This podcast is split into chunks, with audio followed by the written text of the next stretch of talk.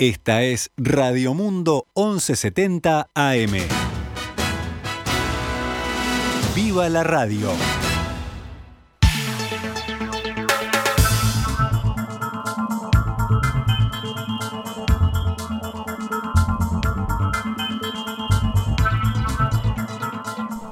Doce horas 19 minutos, damos comienzo a una nueva edición de Noticias al Mediodía en este lunes 24 de enero del año 2022.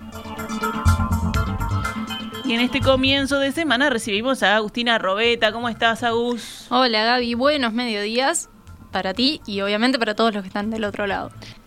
Muy bien, vamos con la actualización de las noticias entonces. La Corporación Rochense de Turismo evalúa que la segunda quincena de enero está siendo mejor a lo esperado. Sin embargo, esta organización departamental está trabajando junto a la Cámara Uruguaya de Turismo para lograr cambios en el IVA que ayuden a fomentar el turismo interno. Y esperamos que el turismo interno, que es algo que estamos trabajando a través de la Cámara Uruguaya de Turismo para pedir este, el, exento de la tasa cero para, para, seguir motivando el turismo interno, que nos escuchen y que eso pueda ayudar a que, bueno, esta segunda quincena y febrero hasta carnaval podamos trabajar con el turismo interno más que nada, si bien el extranjero se ha visto, pero también sabemos que con esto de los casos el uruguayo ha salido menos. Allí escuchábamos a Degloaira Amarilla, que es la presidenta de la Corporación Rochense de Turismo, quien además agregaba que cuando terminó esta primera quincena estábamos en la ola de casos y el aviso del mal tiempo, pero que tienen buena expectativa para esta segunda quincena, obviamente que normalmente baja, fue lo que indicó en declaraciones a Telemundo. En Rocha, los destinos más elegidos han sido Punta del Diablo, La Paloma, La Pedrera y El Tree. Han sido mucho más parejos que en las temporadas pasadas, que era solo turismo interno, valor amarilla. Punta del Diablo es el que tiene mayor ocupación. En Aguas Dulces se han reportado más cancelaciones que en otros puntos del departamento. El movimiento Un Solo Uruguay se reunió ayer en la Sociedad Rural de Durazno para conmemorar cuatro años desde su creación. El acto, al que asistieron unas 100 personas, contó con la participación del senador Sebastián da Silva y el diputado Gonzalo Mujica del Partido Nacional y los senadores Guido Manini Ríos y Guillermo Domenech de Cabildo Abierto. Los autoconvocados prepararon una proclama para la ocasión, leída por Guillermo Franchi, en la que criticaron las exoneraciones impositivas a las grandes inversiones extranjeras y pidieron más apoyo a los pequeños y medianos productores rurales leyes de protección de inversiones y leyes de promoción de inversiones para grandes empresas, pero siempre dejando de a pie a la mayoría de los criollos, aquellos que son nada más ni nada menos que el 97% de las empresas del país. Aquellos, aquellos que son los que realmente mueven la economía. El documento dice que para esta inmensa masa empresarial, que es la que más mano de obra emplea, la que más servicio contrata, la que más fletes y mercaderías mueve a lo largo y ancho del Uruguay, la que más derrama en otras actividades económicas, nunca algo, siempre nada.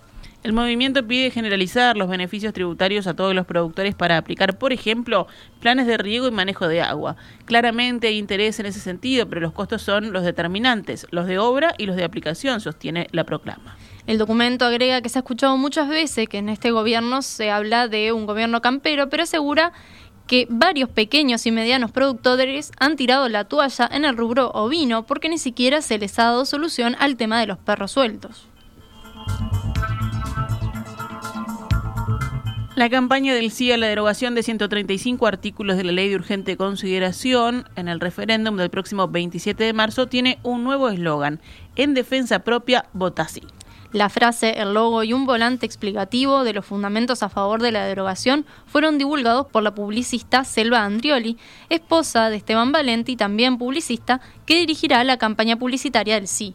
Valenti fue designado el viernes para comandar la campaña en una decisión tomada por las organizaciones sociales que integran la Comisión Nacional Pro Referéndum y el Frente Amplio, cuya mesa política aprobó por unanimidad.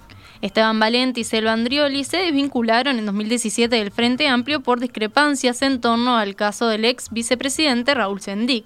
El viernes mismo, tras aceptar la designación, Valenti manifestó que la derogación de los 135 artículos de la LUC eran una gran causa cívica y subrayó que las organizaciones sociales que impulsaron el referéndum fueron muy abiertas y generosas al proponerle a él realizar esta tarea. El volante de la campaña en defensa propia Botassi califica de nefastos los 135 artículos de la LUC que procura derogar el 27 de marzo. El texto afirma que estos artículos están al servicio de los poderosos y que instalaron al desalojo express. Ahora, si quieren desalojarte de tu casa, aún siendo un buen pagador, lo pueden hacer en 30 días. Y si no sos buen pagador o te atrasás 3 días en el pago, te dejan en la calle en 6 días, expresa el texto del volante en su primera de varias argumentaciones contra la LUC. La campaña también creó la página votasi.uy, donde publica los 135 artículos en cuestión. Los fundamentos destacados en el volante de la campaña abordan los temas de seguridad, gestión y transparencia de las empresas públicas, libertad, derechos y problemas actuales de Uruguay. El fiscal Fernando Romano pidió las filmaciones de las tribunas del Estadio Centenario, donde en la noche del sábado se disputó el partido clásico entre Peñarol y Nacional, para identificar a quienes realizaron cánticos ofensivos en la tribuna. La sanción a estos hinchas serán incluirlos en la llamada lista negra de la Asociación Uruguaya de Fútbol para que no puedan concurrir a los espectáculos públicos por haber participado en actividades en contra del normal desempeño de las actividades deportivas. La policía ya tendría identificadas a 20 personas que estarían involucradas en estos hechos, según consignaron varios medios. También se registró una pelea en una de las tribunas y se intenta identificar a los participantes. Según fuentes de fiscalía citadas por el observador, los que cantaron fueron los de Peñarol y los que se pelearon en la tribuna fueron los de Nacional. El partido de carácter amistoso y con muy poco público en las tribunas fue suspendido por la tormenta eléctrica en el transcurso del segundo tiempo cuando el resultado era de empate sin goles. Los organizadores definieron el resultado deportivo por sorteo y el ganador fue entonces Peñarol. Tras un operativo policial de 800 efectivos desplegados durante la tarde del sábado, desde seis horas antes del partido, este terminó sin incidentes, más allá de lo ocurrido en la tribuna Colombes entre parciales tricolores. De acuerdo a los datos de la AUF a los que accedió el diario El País, actualmente hay 927 hinchas impedidos de ingresar a cualquier espectáculo deportivo. De ese total de 927, hay 263 que son extranjeros, que fueron incluidos en ocasión de la disputa de las finales de la Copa Libertadores y de la Copa Sudamericana que se disputaron el año pasado en el Estadio Centenario. 12 horas 26 minutos. Pasamos a las noticias de la emergencia sanitaria. 36 personas con coronavirus fallecieron en los últimos tres días. Fueron 5 ayer domingo, 19 el sábado y 12 el viernes. Desde que comenzó la emergencia sanitaria por COVID-19 el 13 de marzo de 2020, han fallecido 6.308 personas con esta enfermedad en territorio nacional. La cantidad de pacientes en CTI con diagnóstico SARS-CoV-2 ha seguido creciendo desde 93 el viernes hasta 108 ayer. Este domingo fueron detectados 8.940 contagios nuevos en 25.231 análisis. La tasa de positividad fue ayer de 35,43%. El sábado había sido casi de 37% y el viernes de 39,69%. La cantidad de contagios nuevos cada 100.000 habitantes en los últimos siete días se ubicó entre 107,40 menos que el sábado cuando marcó 322,06. Si vamos por departamento, Maldonado sigue al frente del índice de P7 con 464, pero en descenso, ya que el viernes alcanzó un récord de 525,40. Y los casos activos a nivel nacional son ahora de 73.789. La cifra oficial de personas cursando COVID-19 registró una considerable reducción el pasado jueves por motivos que explicó el subsecretario de Salud Pública, José Luis Jatián. El jerarca señaló que el cambio en el número de recuperados se atribuye al cambio en los tiempos de aislamiento de todo caso positivo comunicados recientemente. Satjian añadió, hablando con el diario El País, que también se produjo un ajuste en los plazos para el criterio de recuperado desde el punto de vista epidemiológico aplicados al sistema debido a ese cambio. Quienes tengan la aplicación vacunal completa, tres dosis, ahora deben mantener aislamiento por siete días y no por 14 como ocurría hasta mediados de la semana pasada. El ministro de Salud Pública, Daniel Salinas, valoró que el 51% de los niños de 5 a 11 años se haya vacunado contra el COVID-19 o tenga agenda con fecha y recomendó mantener los cuidados. Salinas calificó como pelotón de rezagados a la franja de 18 a 39 años que todavía no se han vacunado con la tercera dosis. Al hacer una puesta a punto de la situación epidemiológica del país tras el ingreso de la variante Omicron en diciembre, Salinas expresó que el comportamiento de la cepa es el mismo que en Sudáfrica, Europa y América. El ministro remarcó la de la tercera dosis con un 49% de las personas ya vacunadas y quienes se consideran que están en agenda. Se alcanza el 54% de la población total, indicó. El Ministerio de Salud Pública ajusta los detalles para volver al plan de vacunación pueblo a pueblo contra el COVID-19. Así lo anunció el presidente de la Federación Médica del Interior, Daniel Ayala, tras un encuentro con autoridades del Ministerio de Salud Pública. El objetivo es llevar las vacunas contra el COVID-19 a la población más alejada de las capitales departamentales, ya sea para iniciar o completar el esquema de vacunación, o sea, dos o tres dosis según corresponda por edad. La primera edición de esta campaña Pueblo a Pueblo se realizó a mediados de 2021 y acercó a miles de personas la vacuna contra COVID-19, en este caso la primera y la segunda dosis. El ministro de Trabajo, Pablo Mieres, anunció que se lanzará una página web para que los trabajadores soliciten la certificación ante el Banco de Previsión Social cuando sean positivos de COVID-19. La cartera de trabajo cruzará los datos con lo de salud pública para determinar cuántos días corresponden según la vacunación. El ministro detalló que esta decisión será de forma excepcional con el fin de disminuir los atrasos que las mutualistas tienen para solicitar la certificación ante el BPS. 12 horas 30 minutos. Cerramos con otras noticias. Dos personas fallecieron esta mañana tras protagonizar un accidente de tránsito en la ruta 9 a la altura del kilómetro 185 en el empalme Las Garzas, según informó la Dirección Nacional de Policía Caminera. El hecho ocurrió aproximadamente a las 8 y 30 de la mañana, cuando el auto que circulaba por la ruta despistó e impactó contra un árbol. en el vehículo viajaban tres personas.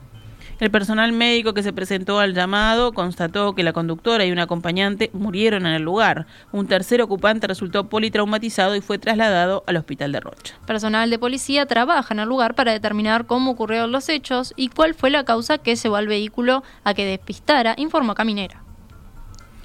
Un adolescente de 15 años asesinó esta madrugada a la pareja de su madre, de 39 años, tras atacarlo con una cuchilla, según informa El País. Efectivos recibieron durante la madrugada una denuncia 911 que indicaba que había un problema familiar en el barrio de Bella Italia.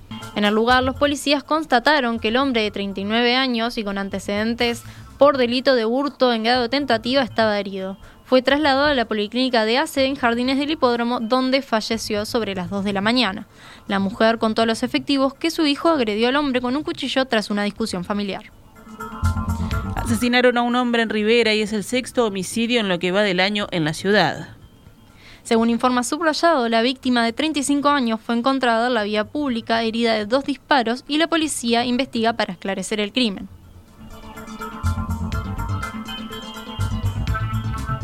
...12 horas 32 minutos... ...actualizamos a cuánto cotiza el dólar a esta hora en pizarra del Banco República... ...43 pesos con 35 para la compra... ...y 45 con 75 para la venta.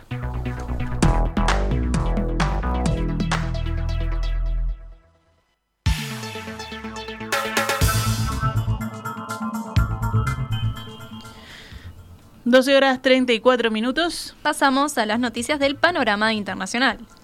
En Alemania, varias personas resultaron heridas en un tiroteo en la Universidad de Heidelberg, en el suroeste del país. Un atacante que actuó solo hirió a varias personas en un auditorio con un arma larga y el atacante murió, indicó la policía en un comunicado, sin detallar si fue abatido por la propia policía. Según informaciones de la cadena pública SWR, la universidad pidió por mail a sus estudiantes que no acudieran al campus por el momento, aunque ya no haya amenaza inminente. La presidenta de la Comisión Europea, Ursula von der Leyen, anunció una propuesta para destinar un paquete de unos 1.300 millones de dólares en ayuda financiera adicional a Ucrania. El paquete estaría compuesto por préstamos de emergencia y subvenciones y ayudará a Ucrania a abordar sus necesidades financieras debido a la crisis con Rusia, indicó la presidenta de la Comisión. Von der Leyen expresó también su esperanza de que el paquete de emergencia sea adoptado tan pronto como sea posible. En ese momento procederemos con el rápido desembolso de una primera cuota de 600 millones de euros, admitió.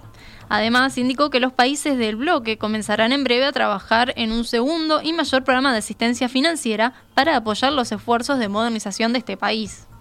Venimos a la región. En Brasil, el presidente Jair Bolsonaro sancionó hoy con un veto parcial la ley de presupuesto anual aprobada por el Congreso el pasado diciembre, que incluye un programa de distribución de subsidios sociales y un aumento de los recursos destinados a las campañas políticas. La propuesta, que fue publicada hoy en el diario oficial, prevé que los gastos públicos de Brasil en 2022 se elevarán a 4,82 billones de reales de los que un 39% será destinado a la refinanciación de la deuda pública. Asimismo, Bolsonaro mantuvo sin alteraciones el polémico aumento de los recursos destinados al fondo del que disponen los partidos políticos para financiar las campañas para las elecciones presidenciales, legislativas y regionales que Brasil celebrará en octubre próximo y que deberán totalizar 4.900 millones de reales. El proyecto aprobado también prevé el pago de 89.100 millones de reales al auxilio de Brasil revitalizar el programa social de la distribución de subsidio a los más pobres que Bolsonaro propuso para sustituir a la Bolsa de Familia en el año en el que intenta su reelección como jefe de Estado. Por otra parte, Bolsonaro vetó un gasto total de 3.200 millones de reales distribuidos entre gastos bajos en el control de los ministerios y enmiendas de comisiones parlamentarias. Y cerramos la recorrida en Argentina, donde el presidente Alberto Fernández mantiene su gira relámpago a Moscú para almorzar con Vladimir Putin en el Kremlin, pese a la reticencia de Interpol Rusia para informar sobre el principal acusado de participar en el atentado a la AMIA, que causó, recordemos, 85 muertos y más de 300 heridos, y a la escalada de tensión bélica que ese país mantiene con Estados Unidos por Ucrania. El viaje se mantiene, confirmaron al unísono importantes miembros del gobierno. De esta manera se prevé que el mandatario argentino se reunirá el próximo 3 de febrero en Moscú con Putin y al día siguiente ya estará en China, donde se encontrará con Xi Jinping a poco de cumplirse los 50 años de relaciones diplomáticas con el gigante asiático iniciadas en febrero de 1972. El encuentro con Putin se enmarca en una escala de 48 horas en Rusia previa al viaje que Fernández realizará a China para asistir a la inauguración de los Juegos Olímpicos de Invierno de ese país. 12 horas 37 minutos. Cerramos con deportes. Peñarol y Santiago Wanderers de Chile jugarán esta noche desde la hora 21.30 en el Estadio Campeón del Siglo por la Copa Fernando Morena. Ambos equipos consiguieron mediante sorteo el derecho a la final de este cuadrangular. La cara de la moneda favoreció a Peñarol tras la suspensión por tormenta eléctrica del clásico que igualaba 0 a 0 con Nacional en el Estadio Centenario. El equipo chileno no pudo jugar contra Sarmiento de Junín en el campus de Maldonado también por las inclemencias del tiempo. Nacional y Sarmiento se medirán también hoy, pero desde las 19 y 15 en el Gran Parque Central. Estará en juego la Copa Atilio García. Los grandes del fútbol uruguayo se enfrentarán el próximo miércoles desde las 19 horas en el campus de Maldonado. Y si hablamos de la selección uruguaya, está entrenando a partir de esta tarde por primera vez con todo el plantel, excepto el arquero Guillermo de Amores, que llega mañana de Colombia. Uruguay enfrentará a Paraguay el próximo jueves en Asunción desde la hora 20 por eliminatorias del Mundial a Qatar 2022. Los futbolistas del medio local que seleccionó el entrenador Diego Alonso fueron el delantero Facundo Torres de Peñarol y el arquero Sergio Rochet de Nacional. Esta mañana arribaron al país varios jugadores de la selección uruguaya que se desempeñan en Europa para los partidos frente a Paraguay y Venezuela. Es el caso de Sebastián Coates, Lucas Torreira, Lucas Torreira, Darwin Núñez, Diego Rossi y Federico Valverde. Sin embargo, la principal novedad pasó por la presencia de Óscar Ortega, el preparador físico del Atlético Madrid, que se sumará al cuerpo técnico de Diego Alonso de cara a estos encuentros definitorios. El profe dijo tener una alegría inmensa por reencontrarse con su familia y con el fútbol uruguayo y aseguró que su nueva labor es de grande responsabilidad. Con el nivel que tienen los futbolistas, lo que hay que resaltar es la confianza en ellos. Estamos frente a una selección de altísimo nivel y que seguro va a estar en la Copa del Mundo, dijo Ortega. El profesional indicó que más allá de lo motivacional, también se trabajará desde lo físico, pese a que el plantel solo tendrá tres entrenamientos. Todo se puede planificar, todo se puede medir y cuantificar. Vamos a llegar en muy buenas condiciones, indicó. Y cerramos con básquetbol. Dos partidos se jugarán esta noche por la liga de básquetbol que lidera Goes en la fase regular. Hebraica y Maccabi Peñarol a las 20 y 30 horas en cancha de la Reborges y Nacional Trubil 21 y 15 horas en cancha de Unión Atlética. Esta es Radio Mundo, 1170 AM. ¡Viva la radio!